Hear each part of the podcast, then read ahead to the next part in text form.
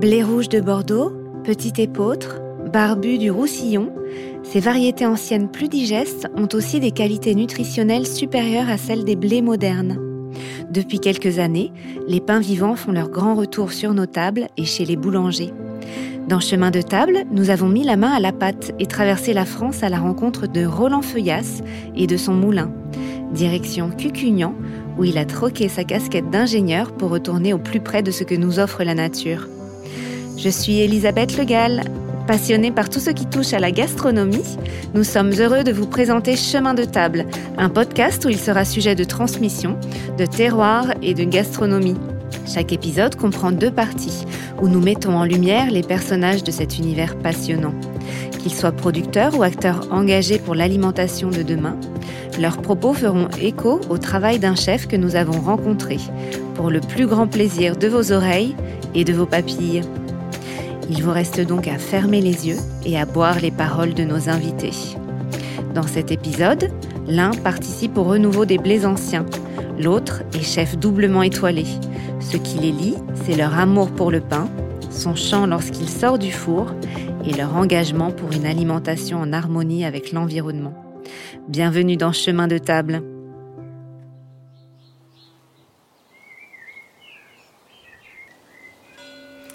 Nous sommes dans l'Aude, à Cucugnan, un village majestueux situé à l'ombre des montagnes et au sommet duquel un moulin trône en maître. L'écrivain nîmois Alphonse Daudet l'a rendu célèbre grâce à son recueil Les lettres de mon moulin. Il appartient aujourd'hui à Roland Feuillas, un meunier boulanger pas comme les autres. Bonjour Roland, vous avez changé de vie et quitté votre métier d'ingénieur pour vous reconvertir en meunier boulanger. Pourquoi un tel virage dans votre vie? La question euh, s'est pas forcément posée en termes de changement de métier. C'est plutôt un changement d'écosystème. D'abord une prise de conscience. Euh, on est fin 1991, on est à Paris. Il y a un cocktail de fin d'année et je me rends compte que il n'y a pas trop de différence entre ce cocktail de siège d'un grand groupe euh, international et ce que devait être un cocktail euh, à la cour de Louis XIV euh, en 1700. Et je me dis, on n'a pas beaucoup évolué. Pour autant, il y a des choses qui ont évolué, c'est notre capacité à, à faire du mal à ce qui est notre support de vie, en fait, notre écosystème et notre capacité à oublier que nous sommes des organismes vivants et comme tout organisme vivant, on a besoin d'un bon écosystème pour pouvoir vivre correctement. Et donc, on est là avec euh, nos beaux costumes, euh, nos beaux tissus euh, joliment colorés qu'on appelle des cravates. On tient des jolis verres avec des bons breuvages dedans, etc. Mais pour autant, on n'est même pas conscient qu'on est complètement à côté de la plaque. Et plus grave encore, on est juste en train de rouler à fond sur un mur, mais avec un grand sourire. Et qu'on arborera jusqu'à deux secondes avant de toucher le mur. Et moi, je me dis, il y a un truc qui va pas, et moi, est-ce que je dois participer à ça? Est-ce que je dois laisser faire? Est-ce que je dois me contenter, justement, comme les autres, d'avoir mon beau costume dans des beaux tissus, etc., etc. Euh, en gros, est-ce que je dois euh, me satisfaire et penser que je peux être dans une logique constructive d'un vrai bonheur, quelque part en tirant parti du problème? Alors que si on est quand même des êtres doués de conscience et qu'on comprend les choses, on veut plutôt être de ceux qui font partie de la solution. Et je me suis dit, qu'est-ce que je peux faire pour être du côté de la solution avec mon épouse? Donc vous avez pris conscience d'un changement nécessaire pour vous deux et vous êtes partis. Notre idée à nous n'était pas du tout d'aller se mettre fin fond des montagnes, de se laisser pousser les cheveux, de plus se laver. Euh, c'était pas du tout notre vision. On a fait beaucoup de bêtises. Je le dis souvent, toutes les conneries qu'on pouvait faire, on les a toutes faites. Mais je pense que c'est inéluctable et que ça fait partie du chemin d'ailleurs. Voilà. Il faut qu'il y ait des cailloux et les cailloux, euh, ils servent pas à ce qu'on trébuche dessus pour tomber, pas se relever. Ils servent à ce qu'on monte dessus pour voir plus loin. Et chaque fois, essayer de progresser. Mais à un moment donné, il est apparu comme évident qu'il fallait qu'on se centre euh, sur ce qui fait aujourd'hui la particularité de notre offre et de notre métier. Vous êtes d'abord parti à Nîmes. Est-ce que Cucugnan, pour vous, c'est une étape supplémentaire dans justement se mettre euh, en recul de la société? Alors justement, l'idée, c'est pas d'être en recul, c'est de dire bon, on va faire quelque chose à un endroit qui fait que les gens seront très attirés pour venir vers nous. Et je crois que ben, 17 ans ont passé, on s'est pas loupé de ce point de vue-là, puisque l'année dernière, on a eu plus de 200 000 personnes sur le plateau, enfin pas en même temps, hein, toute l'année, sur le plateau en haut devant le moulin. Donc on accueille beaucoup, beaucoup de public. On est aujourd'hui une grosse force d'attraction touristique dans ce coin si particulier de l'Aude qu'on appelle les hautes corbières sauvages, qu'aujourd'hui je ne quitterai pour rien au monde parce que c'est génial, c'est magnifique euh, l'environnement qu'on a ici.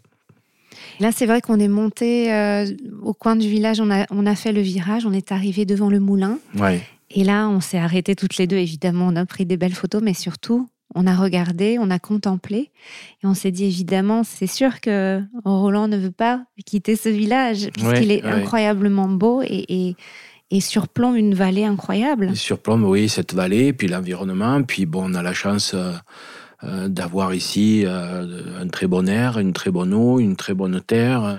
Jean Genot disait que rien de ce qu'on achète peut donner le bonheur. Le bonheur ne peut venir que de ce qui est gratuit.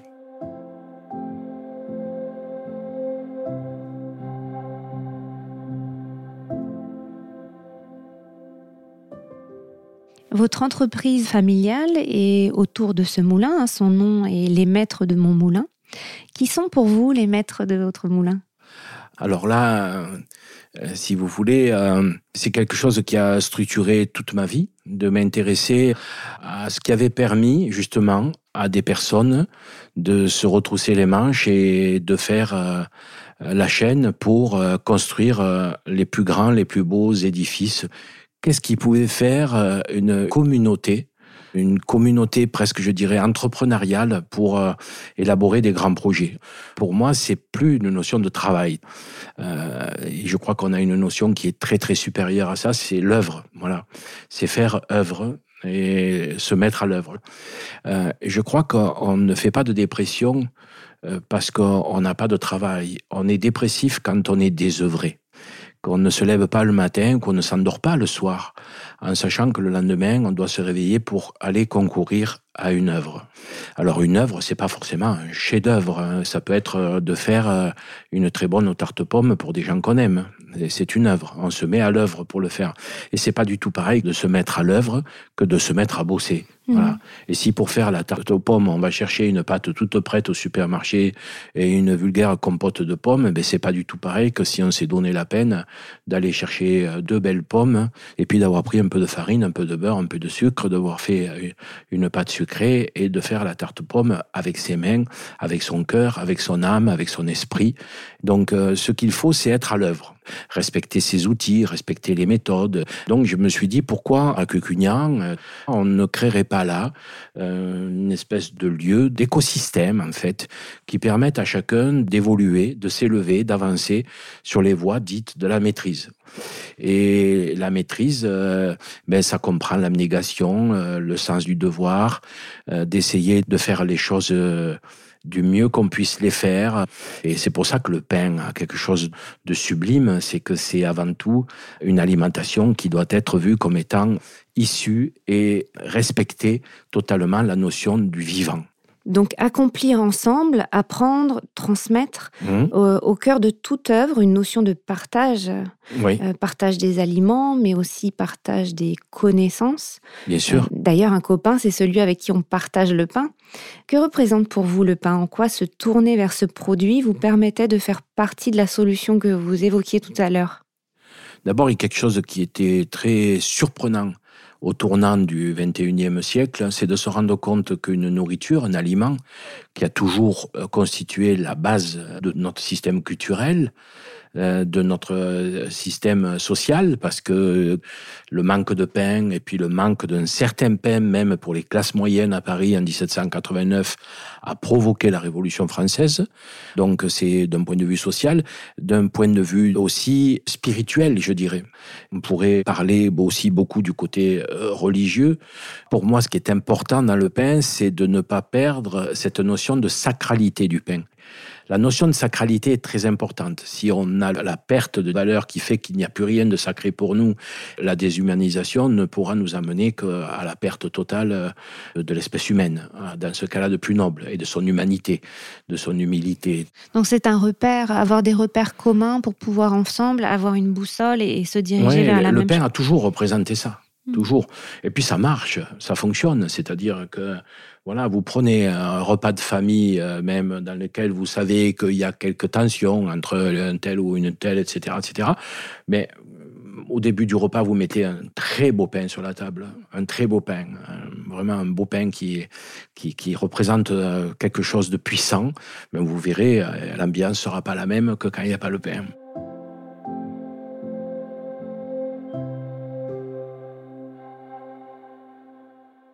Alors vous parliez du mot copain, hein, bien sûr, c'est partager le pain, mais il y a compagne, compagnon, euh, ça aussi c'est les mêmes racines. Donc un catalyseur de lien et d'humanité. Ah, bien sûr. Mm. Puis bon, le pain. Alors le, quand je parle de pain, je parle d'une nourriture qui a suivi euh, des voies de fabrication sur ce qu'on appelle de la lactofermentation. Donc le pain au levain naturel, hein, bien sûr, euh, pas le pain à, la levure. Hein. Il faut qu'il y ait des lactobacilles, des bactéries lactiques, pour qu'on puisse parler de lactofermentation. Vous avez le pain, la charcuterie, le fromage, le vin, la bière, les légumes lactofermentés, la choucroute, etc., etc. Il est évident que les Grecs anciens se sont très vite rendus compte que les civilisations qui mangeaient du pain, c'est-à-dire du pain levé, non pas du pain bouilli, euh, étaient des gens qui euh, étaient beaucoup plus enclins à une pacification et donc à consacrer du temps pour élaborer, je sais pas, de l'architecture, de l'urbanisme, euh, de la poésie, euh, de la littérature, des mathématiques, de la médecine et de la philosophie. Et donc c'est ça qui a engendré des civilisations qui ont énormément progressé. Ça va être euh, valable pour tout un tas de civilisations dans le bassin méditerranéen, dans le croissant fertile, et qui du coup vont faire d'énormes progrès civilisationnels parce que ben, ils digèrent mieux, parce que le cerveau est mieux nourri, quand la digestion se passe comme une fleur et qu'on a digéré très vite. Et si en plus on a hyper bien métabolisé des super nutriments, ça devient extraordinaire. Et on a donc beaucoup de temps pour se consacrer à autre chose. On n'a pas que du temps, on a l'énergie aussi. Et, parce que le cerveau est comme un muscle aussi, s'il est bien nourri, ben, il donne de bien meilleurs résultats que quand on, le nourrit très mal.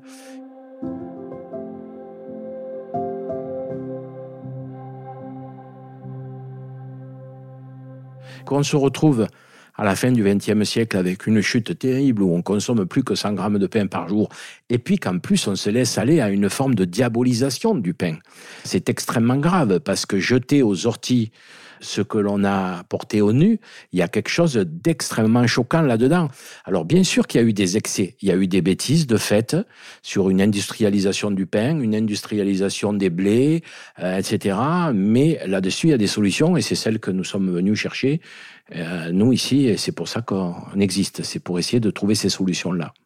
Là, vous touchez un point, c'est-à-dire que le pain qu'on a sacralisé n'est pas le même pain qu'on consomme aujourd'hui de façon industrielle. Donc, l'engouement actuel pour les, les, blés anciens vient de ce, souhait certainement de retrouver ce pain sacralisé euh, par nos ancêtres? Alors il y a beaucoup de raisons, il y a même des raisons qui ont trait à l'environnement, hein, parce que on n'a pas du tout les mêmes euh, matrices culturelles euh, pour cultiver ces blés-là que celles avec lesquelles on cultive les blés dits modernes. Alors qu'est-ce qu'on appelle blé ancien? Euh, Déjà, bon, c'est des choix sémantiques qui sont pas forcément bien terribles, parce que si ils étaient vraiment anciens, on les aurait pas aujourd'hui. S'ils sont toujours là, c'est qu'il y a des gens qui les ont maintenus. Donc on a toujours, heureusement, des paysans dans le monde, et puis aussi des grands conservatoires qui ont maintenu euh, les génomes de ces blés-là tels qu'ils étaient. Tous les blés modernes ont été faits à partir de blés anciens. Personne n'a créé un blé ex nihilo euh, avec euh, une machine géniale qui, saurait faire apparaître des semences végétales comme ça. Là. Nous, on parle de génomes souches, c'est-à-dire on essaie de rechercher des génomes qui ne sont pas passés au travers des fourches codines de certains systèmes de sélection qui, en gros, ont commencé dans les années 1870 Le mérite euh, aujourd'hui du fait que l'on dispose encore de ces génomes-là, et il revient donc justement à des paysans qui sont restés arc-boutés, dont certains ont continué à maintenir euh, des vieilles collections de variétés anciennes, puis des paysans du monde aussi qui n'ont qui n'ont jamais eu accès aux, aux, ressources génétiques modernes. Moi, je suis allé chercher euh, des blés dans des pays où les gens n'ont jamais eu accès à des ressources génétiques créées par les grands semenciers d'aujourd'hui. Donc voilà, et puis bon, des grands conservatoires comme on en a à Tel Aviv, à Varsovie, en Allemagne, euh, à Saint-Pétersbourg, avec la fameuse collection Vavilov, qui est, qui est riche de 325 000 euh, euh, variétés végétales et quelques 25 000 variétés de blé. Comment ça se passe pour accéder à ces variétés? J'ai lu que c'était très compliqué, non? Ça prend des années, et puis on en a une demi-poignée, même pas une poignée, on a 80, 100 individus. Et donc, à partir de là, il faut repartir dans des logiques euh, ben, d'adaptation, de sélection, euh, de multiplication, euh, etc. C'est difficile d'avoir une recette précise parce qu'il faut être constamment dans l'écoute, l'observation, le ressenti par le toucher, etc. de ce qui se passe dans, dans les pâtes du pain, comment est la farine, etc. parce que ça change constamment. Parce que quand vous mettez du matériel biologique hétérogène sur une terre sur laquelle tout est fait pour que ce soit la terre nourricière et non pas des petits granules qu'on vient mettre euh, d'engrais, on va demander au blé d'aller chercher vraiment de la véritable fertilité euh, de la terre euh, avec une gamme de molécules bien, bien, bien plus large. Voilà. Et ça devient passionnant parce que ce que vont avoir ces blés-là, c'est un, ce qu'on appelle des capacités d'expression. J'aime bien cette notion la plante mère, elle va décider de ce qu'elle exprime du sol pour aller le stocker dans ses enfants. Elle va leur mettre même des éléments dits de, pharmacopée, par exemple des antioxydants, pour qu'ils puissent eux-mêmes, quand ils vont être en terre et qu'ils vont vivre, se fabriquer euh, des formes de dérivés de pénicilline pour prévenir le fait qu'ils soient parasités par du fongique. On privilégie le vivant et on privilégie l'autonomie du vivant. On ne se dit pas si on voit une attaque fongique, ben, je vais passer les asperceurs pour aller mettre un fongicide. On ne fonctionne pas du tout comme ça. C'est du blé qui a des super pouvoirs en quelque sorte. C'est des blés qui ont des super pouvoirs. Ils sont magnifiques pour procurer une capacité à la plante elle-même de s'auto-soigner, si je puis dire. En France, on a des gens qui ont fait un travail extraordinaire et c'est le seul blé d'ailleurs qui est d'indication géographique protégée, hein, qui a une IGP. Hein, c'est l'engrin, c'est le petit épeautre de Haute-Provence. Lui, il va exprimer de la lutéine. Ça va donner une couleur jaune dans la farine et dans le pain. Et euh, ce qui est extraordinaire, c'est que ça va permettre à la plante de constituer avec cet élément de pharmacopée de quoi se prémunir contre telle ou telle chose. Nous, la lutéine, c'est génial parce qu'on sait très bien la préserver dans toute la panification et on va l'ingérer par le pain. Ça va aller euh, sur nos bâtonnets, le fond de notre œil et ça va prévenir le fait que ben, normalement, avec ça, on peut pas avoir la dégénérescence maculaire liée à l'âge et on peut pas avoir la cataracte. Si on n'en mange pas qu'une fois dans sa vie, hein, il faut en manger régulièrement, une fois par semaine. C'est le petit épeautre. Alors, ce qui est extraordinaire aussi, c'est qu'en aucun cas, ont été sélectionnées les protéines de ces blés-là pour en maximiser leur capacité à donner de la, viscoélasticité, de la ténacité au gluten. Donc les gluten sont beaucoup plus fragiles, donc ça va demander au boulanger d'être beaucoup plus attentif, euh, beaucoup plus dans le respect de la matière vivante, etc. On ne pourra pas faire avec des machines automatiques, ça c'est sûr, il va falloir faire à la main, chaque jour ça sera différent, etc. Donc ça va demander de la maîtrise, vous voyez, on en revient à, à ce terme qui est magnifique. Il faut surtout pas entendre le mot maître dans une relation maître-esclave. Justement, c'est pas du tout de cette notion-là. C'est maître-élève. Et le maître, il est là pour élever. Hein, c'est beau euh, la notion. Je suis moi-même euh, extrêmement enclin à considérer que quand je m'intéresse à quelque chose, je vais d'abord être, euh, comme on le voit dans George Lucas dans, Star Wars, je vais d'abord être un padawan. Voilà. Et il faut accepter d'être un padawan et il faut en profiter même. On a besoin de ça. On a besoin de retrouver notre humilité. Moi, j'adore l'étymologie, fait même ce qu'on appelle la linguistique archaïque, les origines des mots, là où ils se rejoignent. Et en fait, il faut savoir que le mot humain, le mot humus, le mot humilité, le mot humanité, c'est le même mot. Et non seulement c'est le même mot, mais ils sont chaînés dans leur euh, contenu sémantique. C'est-à-dire que si vous jetez l'humus par-dessus le bastingage, vous jetez l'humain qui va avec.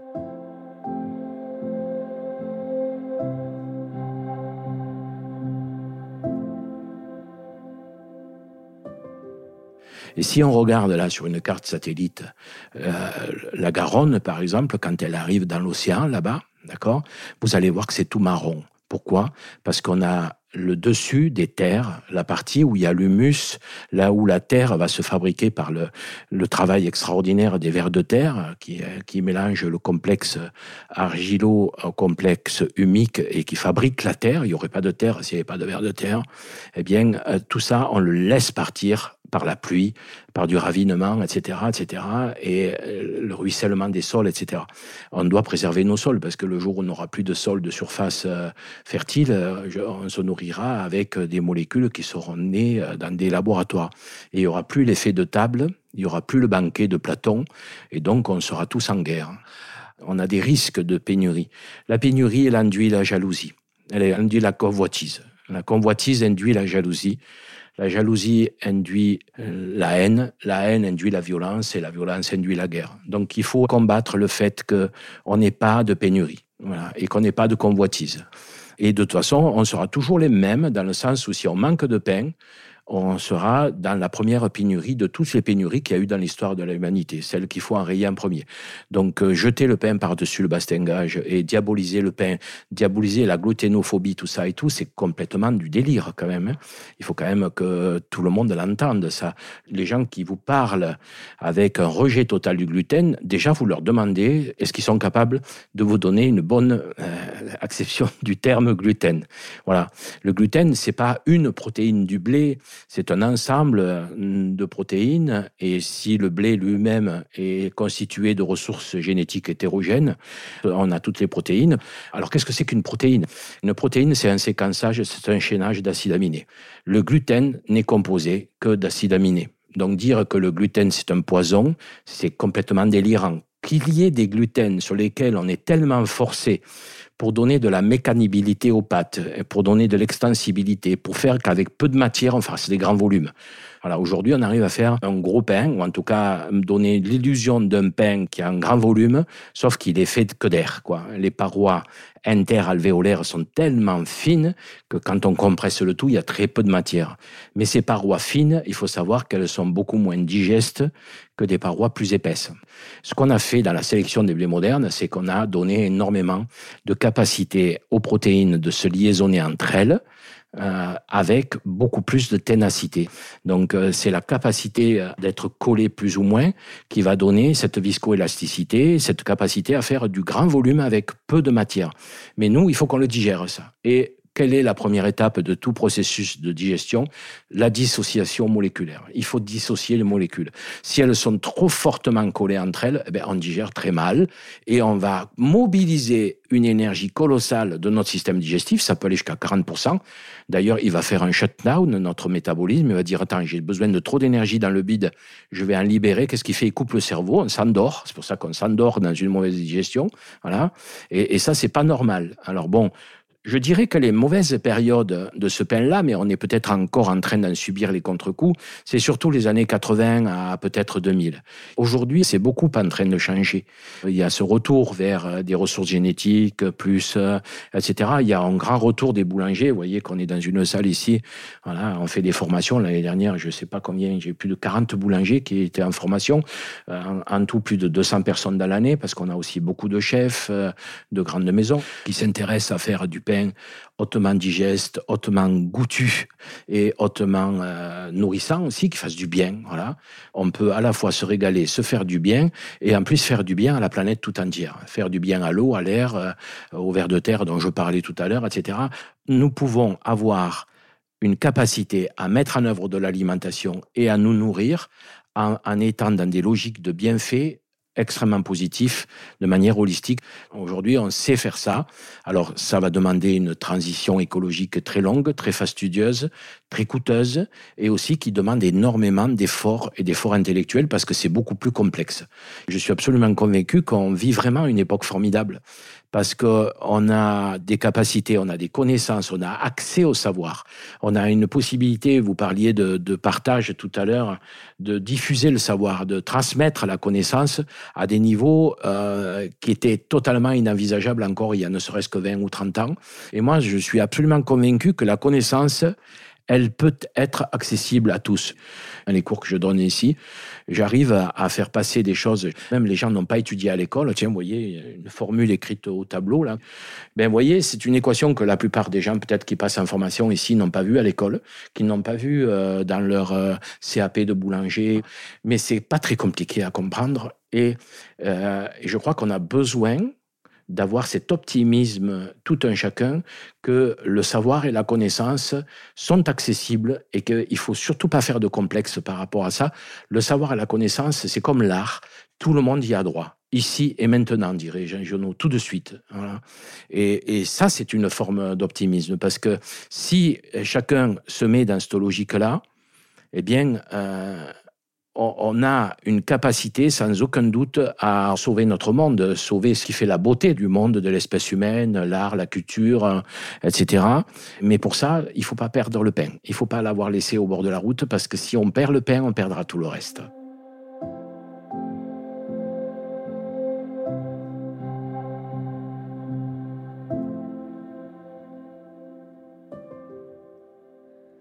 Et vous avez souvent des élèves qui viennent ici dans votre école et qui vous disent euh, Je pensais que je n'aurais pas les capacités, on m'a jamais fait confiance, euh, j'ai appris des choses et merci d'avoir cru en ah moi. Ben, je dirais oui, dans tous les stages, j'ai beaucoup de gens qui disent ça, oui. Ouais.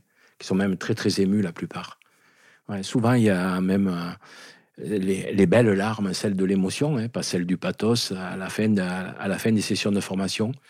Puis les gens sont un peu euh, tristes aussi de quitter cet écosystème parce que euh, justement l'écosystème aussi humain ici, euh, voilà, les, gens qui travaillent ici, je crois qu'ils touchent beaucoup les gens qui passent du temps avec eux.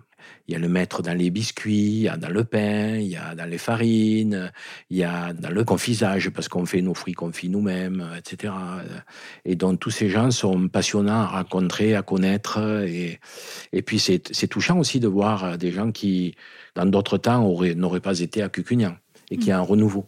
Et ce sont des profils de boulangers ou c'est aussi des amateurs, des gens qui se reconvertissent On a des boulangers, parce que je pense qu'il y a quelque chose dont il faut se réjouir aussi il y a un grand renouveau dans la profession de boulanger.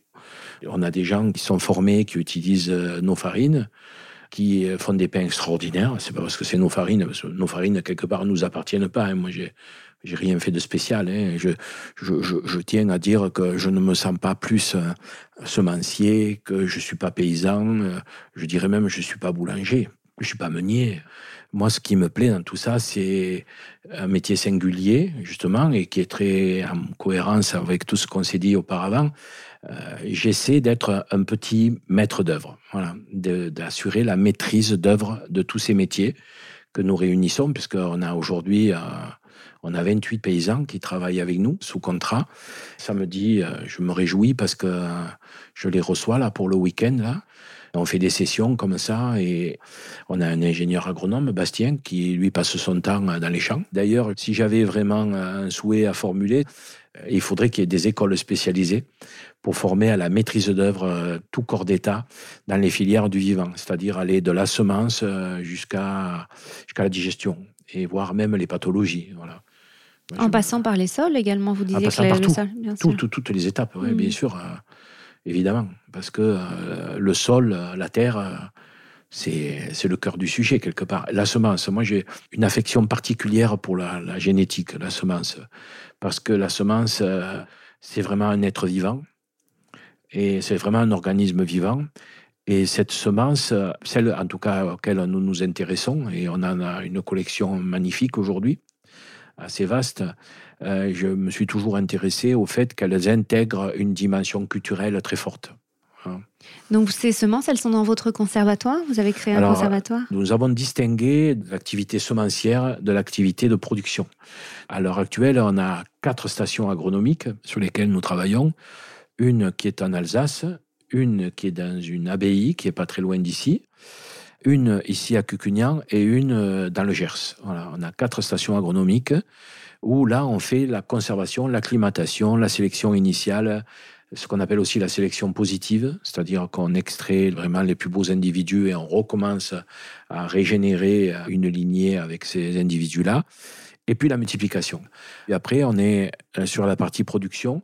Donc cette année, euh, je vous disais, on a 28 paysans chez qui on cultive 25 variétés de blé différentes. Voilà, donc on a une énorme biodiversité. Chaque année, notre objectif, c'est d'accroître la biodiversité de 5 à 8 variétés nouvelles. C'est énorme, 5 à 8 variétés par, par année. Ouais, on a depuis trois ans et demi euh, un accord très fort avec euh, une fratrie de meuniers, qui sont meuniers, alors eux disent depuis 6-7 générations, et moi j'ai rencontré la maman, Huguette, extraordinaire, et qui elle m'a montré la généalogie. Euh, en fait, c'est 13 ou 14 générations de meuniers. C'est une fratrie, ce sont trois frères, et ils dirigent des moulins en France, et ils n'ont qu'une vie, qu'une passion, c'est leur moulin, et leurs clients boulangers, enfin leur leurs clients, leurs partenaires, leurs amis, je dirais. Voilà, parce que je vois qu'il y a des liens d'amitié entre certains qui sont absolument des, très très très beaux liens d'amitié. Et ça, c'est très fort, c'est très rassérénant. J'adore ce terme, rasséréné, c'est rassurer de l'intérieur. Voilà, de voir qu'il peut y avoir de tels liens d'amitié entre les gens. Voilà. Et c'est marrant, vous parlez souvent d'individus, vous personnalisez beaucoup le blé, c'est quasiment un ami également pour vos quotidiens? Ah oui, parce que vous savez, c'est comme le moulin, quand on vit avec lui, là, le moulin à vent, pour moi, il a figure humaine. Hein. Il a du caractère, on l'entend crier, pleurer, chanter, euh, vibrer, danser. Euh, et puis, euh, il fait cet acte incroyable de transmutation, quoi. C'est-à-dire, il transforme le grain en cette farine avec laquelle on fait des choses qui sont si bonnes et si bonnes à la fois.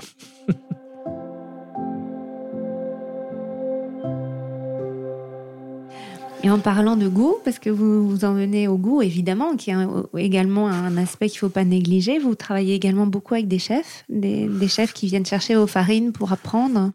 Euh, les chefs, il y a une première raison, euh, je dirais, elle est un peu peut-être euh, prosaïque, factuelle, avec une petite dose d'égoïsme, c'est-à-dire que je suis loin d'être insensible à m'asseoir à une table et quand à ma plus grande sincérité, j'arrive à à éprouver une sincère et véritable émotion. Voilà.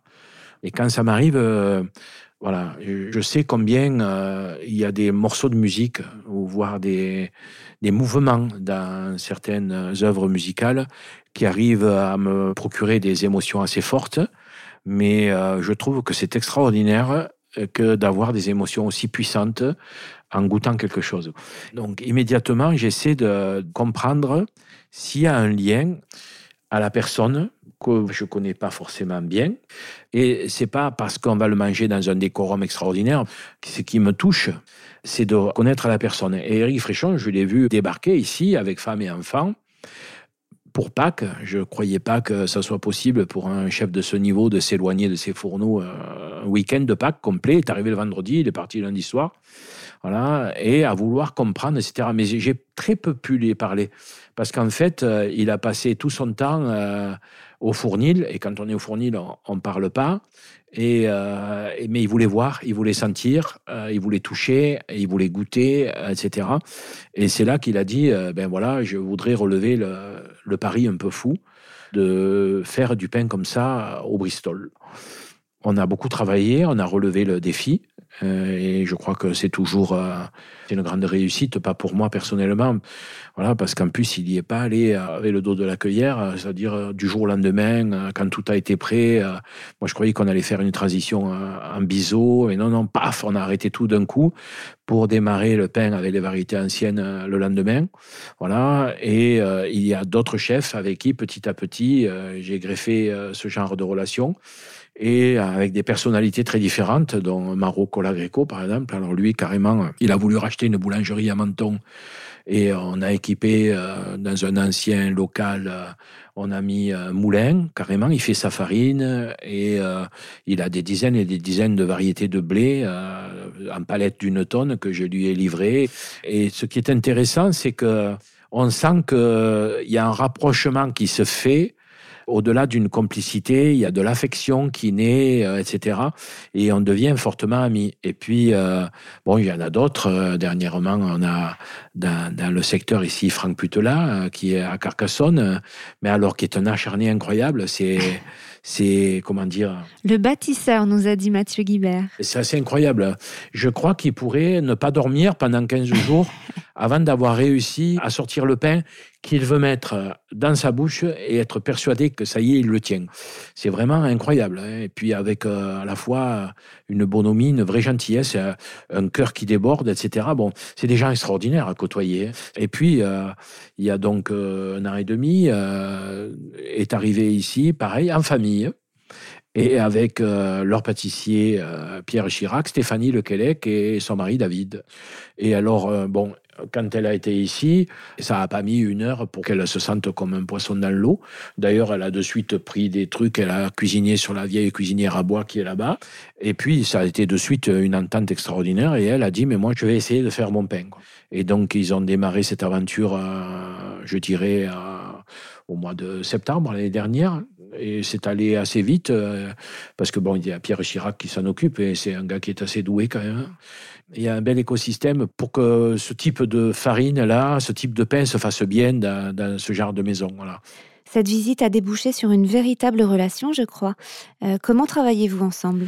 Toutes les semaines, on fait euh, des farines. On les expédie quelques heures après qu'elles aient été moulues. Et toutes les semaines, Stéphanie reçoit des, cartons de, de farine qui permettent de faire tous les jours des fournées pour ses restaurants. Alors on nourrit quelques projets ensemble, des fois même euh, un peu fous, on, rêve de boulangerie, etc.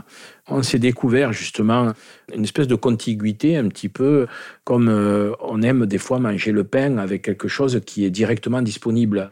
On a eu l'idée tous les deux de se dire mais pourquoi on ne ferait pas un livre là-dessus, c'est-à-dire euh, le pain, donc donner des manières extrêmement simples aux gens de pouvoir faire du pain. Ce qui est absolument bouleversant, c'est que plus on remonte dans la généalogie des blés, plus le pain est facile à faire. Moi, j'aime le pain qui est sauvage, qui euh, n'a pas respecté euh, d'avoir une forme extrêmement précise. Parce que s'il a une forme extrêmement précise, ça veut dire que la matière première qui a servi à le faire, c'est un composant technologique. Et un composant technologique qui permet de faire des formes précises, excusez-moi, c'est plus proche du plâtre que de la matière vivante. Le vivant, normalement, il est, euh, il est sauvage, il est indomptable.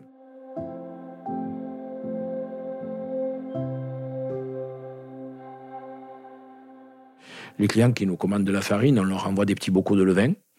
Et donc, euh, voilà, et tu mélanges le tout, tu fais une cuillère en bois. Euh, et j'ai dit, voilà, on a fait des masterclass même euh, sur le pain pendant le confinement. C'était en regardant l'ami Louis Bertignac qui faisait Faisons de la guitare ensemble. Et moi, j'étais avec ma guitare et j'essayais de suivre les, cours qu'il donnait.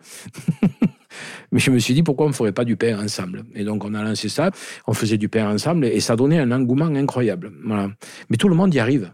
Et voire même, des fois, on voit des pains qui sortent de fours assez ordinaires chez les gens. On dit, mais c'est pas possible, quoi. Ils ont été touchés, il y a une forme de, de, je sais pas, de miracle. Tout, voilà. De sacré. Euh, de sacré, ouais. Et donc, euh, j'expliquais ça. Elle me dit, mais moi, je peux faire euh, des terrines qui sont très faciles à faire, des pâtés très faciles à faire, des pâtés végétaux aussi, voilà, très faciles à faire, etc. voire même, avec une petite bacon, faire des genres de saucisses, mais en y mettant des choses dedans, et des saucisses végétales aussi, etc. Puis on les suspend, on les fait sécher. Et puis après, on prend ça, un bout de pain, un verre, et on s'assoit avec euh, de la famille, des amis, des gens qu'on aime, et il y a de suite il y a quelque chose qui se passe. Et donc j'ai dit oui, mais alors il y a les choses qui vont en direct sur le pain, et bien sûr il y a le fromage. Mais ce qui est vachement intéressant, c'est des accords. Euh, bien sûr, on a toujours euh, cette notion d'accord mais et vin. Mais un fromage, moi je sais vous dire, par exemple, avec une époisse affinée au mar de Bourgogne, je peux faire du pain qui va aller super bien avec. Après, si vous goûtez un, un pain blanc incolore, insipide et, sans arôme, vous allez trouver ça. Euh, voilà. Et, donc, euh, donc des accords justement, et euh, donc avec du fromage, avec des confitures, etc. Justement de ces fameux engrains de Haute-Provence. Quelle confiture manger avec? Ben, On s'est dit on va faire un bouquin là-dessus. On a contacté un éditeur qui a dit de suite ben, banco. Et donc le projet est en route. Voilà. Super. Donc le, comme le sommelier, le sommelier du pain. Alors, ce qui va être intéressant, c'est qu'on a la chef et le boulanger qui travaillent ensemble pour faire des choses très simples et qui sont dans la continuité sans cuisine. Après qu'on ouvre euh, voilà, un hummus, euh, un pesto, un coupant du basilic, etc. Et qu'on met sur une tartine de pain euh, un petit filet d'huile additionnel, peut-être un coup de moulin à poivre et en avant toute. Donc à retrouver dans les librairies très prochainement. Alors, il va nous falloir un petit peu de temps, peut-être quand même. je dirais, je sais pas, une petite année quand même, laissez-nous un Allez, on vous laisse une année. Mais voilà. J'entends que c'est important pour vous d'avoir le même état d'esprit que les maisons qui utilisent vos farines. Euh, la démarche de Stéphanie Lequelec est alignée avec votre philosophie. C'est cohérent. Quoi. Malheureusement, il y a eu des échecs parce que le pain n'était pas à sa place. Voilà, dans des maisons qui voulaient faire ça parce que, ben, vous le voyez aujourd'hui, vous l'avez dit vous-même, il y a un engouement pour les variétés anciennes. Je vais avoir plus de respect pour un marchand d'armes, mais qui ne ment pas, que pour un marchand de vertu, mais qui triche. Voilà. Et les blés anciens ont ça de particulier. Il ne faut pas se moquer d'eux. Euh, je pense qu'on se fait énormément de mal à soi-même si on rentre dans de la fausse sincérité et qu'on veut utiliser les blés anciens comme euh, des arguments marketing, etc. Malheureusement, on assiste un peu à un tsunami d'escroquerie. Et je crois qu'il faut faire très attention. Parce qu'en fait, c'est beaucoup plus complexe que la boulangerie conventionnelle. Ça demande beaucoup plus d'abnégation, beaucoup plus de temps, beaucoup plus d'implication au sens intellectuel, psychique, philosophique et spirituel. Parce que si on n'y met pas un peu de son propre esprit, pour euh, comprendre ça et le faire bien, euh, on sort un résultat qui est un machin, mais qui n'est pas, qui est pas du pain. Quoi. Ça peut nous arriver à nous aussi hein, d'avoir des accidents ici. C'est voilà, justement comme c'est toujours, euh, on recommence tout tous les jours. Hein. C'est des farines nouvelles tous les jours, et donc voilà, ça peut nous arriver à nous aussi. On n'a pas tous les jours un pain qui est au top. Hein. Je, je suis obligé de le dire.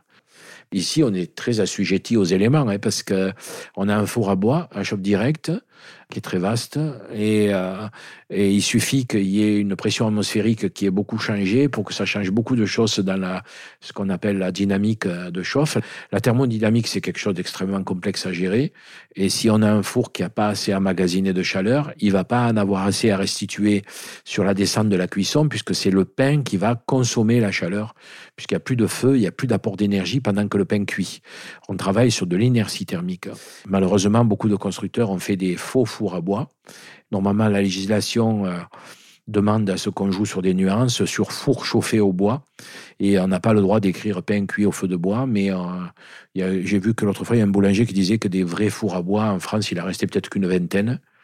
Mais en tout cas, c'est dommage, c'est triste. Mais je pense que ça va revenir. Je pense qu'il s'en construit. Mais bon, nous, ici, on a un vrai four à bois à chauffe direct, 40 tonnes d'inertie thermique. Pour refroidir, il met un mois et demi. Pour le chauffer, il met trois semaines. Et quand il est en route, il est en route. Et on y fait des chauffes. Alors, c'est pas de la chauffe continue, c'est la chauffe discontinue. Mais quand on chauffe, on chauffe deux heures et demie et on essaie de monter euh, les parois à 360, 380 degrés pour qu'après, les premiers centimètres d'argile qui se sont gorgés d'immensément de chaleur la fassent monter dans les murs. Les murs sont très épais. Et puis petit à petit, après, bon, il n'y a plus de combustion, il n'y a plus rien dans le four. Tout est bien nettoyé euh, et on met le pain la pâte du pain et le pain va cuire et c'est lui qui va absorber la chaleur.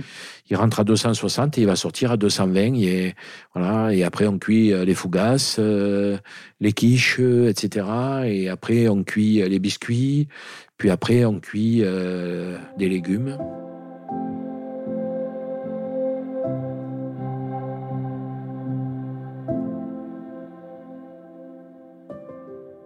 Je trouve que le goût, ça relève aussi beaucoup de l'intime.